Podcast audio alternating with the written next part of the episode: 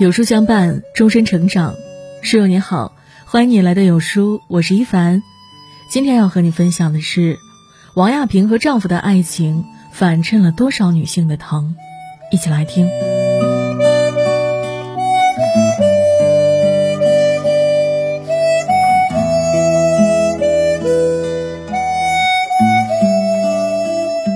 摘星星的妈妈回来了。四月十六日，神舟十三号载人飞船返回舱在东风着陆场成功着陆，世界瞩目，全网沸腾。我们的三位航天英雄翟志刚、王亚平和叶光富安全出舱，身体良好。作为中国首位进行出舱活动的女航天员，美丽大气的王亚平关注度最高。其实，除了航天员的身份外，王亚平还是个学霸。她是北大新闻学院的研究生，北大心理学博士。她和丈夫赵鹏的爱情故事特别值得一写。王亚平出生于1980年，父母都是山东烟台农民，她是个地地道道的农村姑娘。1997年高考时，体能和身材都出众的她参加了招飞考试，成为空军长春飞行学院的一名学员。大学毕业时，王亚平以优异的成绩。获得军事学学士学位，毕业后，她被分配到武汉空军运输航空兵部队，正式成为一名飞行员。之后，她认识了丈夫赵鹏。王亚平优秀、美丽、大气，赵鹏英俊、温和、担当。二零零三年九月，志同道合的他们领证结婚。虽然他们属于同一个部队，但驻地相距数百公里。部队纪律严格，训练任务又多，一年三百六十五天，他们在一起的时间不超过三十天。军人的爱情伟大和悲壮都在于，儿女情长必须让位于家国情怀。王亚平和赵鹏约定，每天不管谁先完成任务，都要给另一个发短信报平安。他们没法打电话，因为一个任务结束了，另一个还在执行中。有时他们执行任务时，在天空中相遇，就用暗号打招呼，表达对彼此的牵挂和思念。这些习惯，他们一直保留到现在。我从你身边飞过，却什么也不能说，这，就是飞行员的爱情。结婚的第三年，王亚平和赵鹏原本商量着要一个孩子，这时恰逢航天员选拔。王亚平以过硬的飞行技术和超强的心理素质，经过重重选拔成功当选，这就意味着他们必须暂时放弃要孩子的计划。在自己和妻子、小我和大我之间，赵鹏毫不犹豫地选择了后者，支持妻子追逐梦想，支持国家飞天计划。不仅如此，他还放弃个人晋升的机会，夫唱夫随来到北京，当起妻子的贤内助，洗衣做饭、打扫卫生。家里家外的琐事他全包了。赵鹏脾气特别好，他从来不惹王亚平生气。每次见面，他都让妻子眉眼含笑地说再见。他让飞天的王亚平不为地上的任何琐事分心。作为飞行员，他比谁都清楚，飞在天上的人要心无旁骛，要一心一意。他要让心爱的女人心无挂碍地翱翔在太空，成为最耀眼的那颗星。二零一三年，作为神舟十号飞船首飞女航天员，王亚平和聂海胜、张晓光组成强强联合，乘神舟十号进入太空。使命也意味着压力，荣耀也意味着风险。当全世界都在关注，全国人民都在欢呼时，作为航天员家属的赵鹏，内心很复杂。他相信国家和妻子，但爱到深处是恐慌。十五天后，神舟十号成功着陆于内蒙古，王亚平成功踏出太空舱。直到那一刻，赵鹏悬着的心才放下来。世人都关心你飞得高不高，爱你的人才关心你飞得累不累。此言不虚，深爱如斯。二零一六年，王亚平如愿当上了妈妈。短暂的休息后，她又投入到紧张训练中，为国家下一步的飞天计划做准备。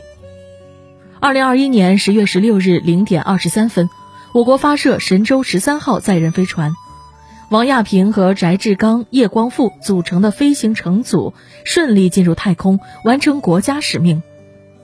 出差太空的半年时光里，王亚平化身太空教师，多次授课，向全国人民展示空间站工作生活场景，演示了微重力环境下一系列神奇现象。元旦和春节期间，在太空出差的王亚平还向边防战士和全国人民送上祝福。二零二二年四月十六日，神舟十三号载人飞船返回舱在东风着陆场成功着陆。赵鹏带着女儿手捧鲜花去接王亚平，一家三口终于团圆了。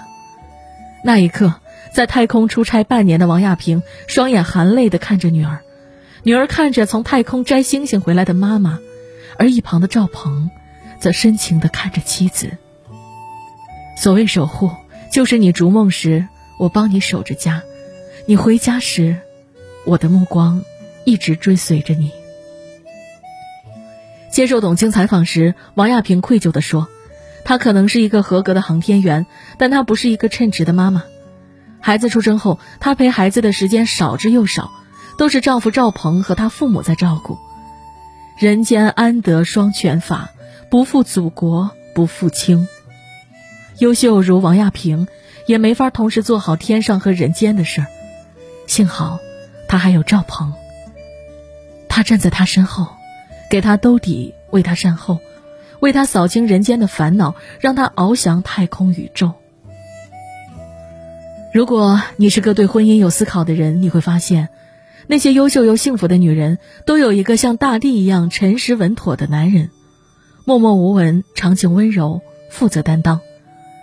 中国首位诺贝尔医学奖获得者、药学家屠呦呦，成就非凡，事业辉煌。她发现的青蒿素堪称是中医药送给世界人民的礼物。但她的成功离不开她的丈夫李廷钊。屠呦呦和李廷钊是中学同学，作为那个年代的知识分子，两个人都非常优秀。李廷钊还是一名教授级工程师。但为支持妻子的梦想，他甘愿站在妻子身后，承包起家庭一切事务，让妻子两耳不闻家里事，一心只供青蒿素。他不仅当起屠呦呦的贤内助，还当她的助手。得知屠呦呦提取的青蒿素需要做人体临床时，李廷钊深知妻子身体不好，就毫不犹豫地替她去试药。你为什么娶我？我就想当你的小白鼠嘛。没有表白，也不浪漫。我默默站在你身边，托举你来当世界之巅。这样的老爱情也属于我们的疫苗英雄陈薇和她的丈夫马一鸣。和王亚平一样，端庄大气的陈薇一小就是学霸，浙大毕业，保送清华研究生，进入部队从事科研和传染性病毒死科。他和马一鸣在火车上认识后，马一鸣就从青岛辞职，跑到北京找他。大概从那时起，他们在婚姻里的角色就已写好剧本。他时时处处以他和他的梦想为主，也给国家贡献了一位功臣。做家务是对陈薇才能的浪费，这是马一鸣的情话。为了这句情话，他付出了半生代价。陈薇只管搞科研，家里一切都是马一鸣管。他不仅照顾陈薇，还照顾陈薇的团队。团队有事儿需要人手。马一鸣二话不说就当起编外人士。这些年，陈薇几乎天天加班，不管多晚，马一鸣准在门口等着妻子一起回家。人生很难，但只要有爱相伴，说难也不难。科研很苦，但只要有人守护，再苦也是甜。王亚平、屠呦呦和陈薇是女星中的佼佼者。她们有各自的天赋和才华，努力和运气，但他们身后都站着一个不拖后腿、格局够大的丈夫，这，才是我今天要写的主题。这世上有很多优秀的男人，但他们都是让女人退守后方，自己上战场挣荣光。只有极少的男人，明明自己很优秀，但甘愿让妻子踩着自己的肩头，创造更大的成就。谢谢这样的男人，让我们目睹优秀女性的风采，见证他们创造一个时代。在我们与读者的沟通中，听过太多这样的故事：妻子和丈夫都是985毕业，两个人结婚生娃后，包括丈夫在内的所有人都劝妻子：“女人就要退守家庭，你要以男人的事业为重。”有谁能看见那个一身才华的女生其实也有梦？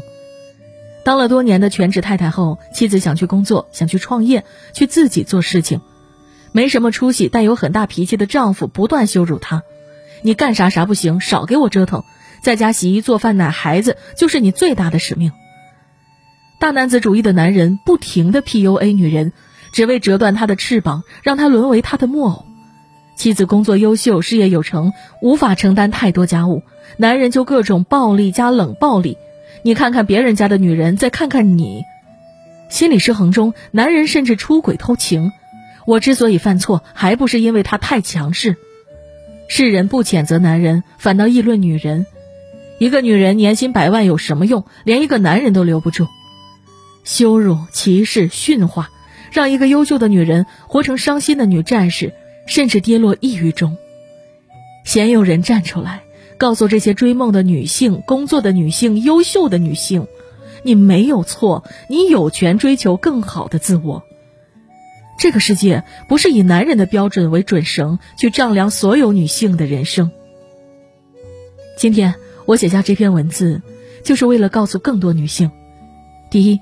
女人不是弱者，把她们从母职里解放出来，她们也能一飞冲天。女人为什么在职场和事业上受歧视？除了世俗的偏见，还有一个重要原因就是家庭和生育耗掉了女人太多精力。如果男同胞能摒弃大男子主义，回归家庭，担负责任，把妻子从沉重的家务和养育里解放出来，那么很多原本优秀的女性不仅能创造个人价值和财富。还能成为国家的栋梁。第二，家庭和事业兼顾是现代女性最深的苦。这个时代两性关系对立的原因之一，就是女人已经走向了职场，而男人还没有回归家庭。不少男人月薪三千，却理所当然的认为，月薪一万的妻子就该洗衣做饭，就该养娃陪读，就该伺候双方父母，而他。只管胡吃海喝、钓鱼、打牌、葛优躺、刷手机、玩游戏，这种女人就该怎么样的偏见，是男权思想的癌症，也是女性集体的暗伤。家庭和事业兼顾是女人最深的苦。王亚平、屠呦呦和陈薇的婚姻故事告诉我们，每个人的精力都是有限的，在事业上投入多了，势必在家庭投入少；在家庭投入多了，势必在事业上做牺牲。不管男人还是女人，皆如此，所以谁也不要拿家庭和事业兼顾的牢笼去套女人。做好一样已经是万难，两样都做好，除非是神仙。我们都不是神仙，没有必要相互为难。第三，遇见爱、遇见性都不如遇见欣赏。常常有姑娘问我，什么样的男人才值得托付？我的答案一直是，也永远是，欣赏你的人。贪图你的颜值和身材，留恋你的贤淑和温柔，都是男人从自我利益出发，让你取悦于他。唯有欣赏你的人，能看见你的价值，支持你的梦想，让你做自己。他不会剪断你的翅膀，因为他期待你飞向辽阔的蓝天；他不会妒忌你的成就，因为他渴望你创造更大的奇迹；他不会恐惧你的强大，因为你的荣耀就是他的荣耀。他发自内心的欣赏你，才会把我们比我看得更重要。遇见爱，遇见性都不稀罕，稀罕的是遇见欣赏。因为欣赏，所以懂得；因为懂得，所以慈悲。点个再看，愿所有的感情都能双向奔赴，彼此成全。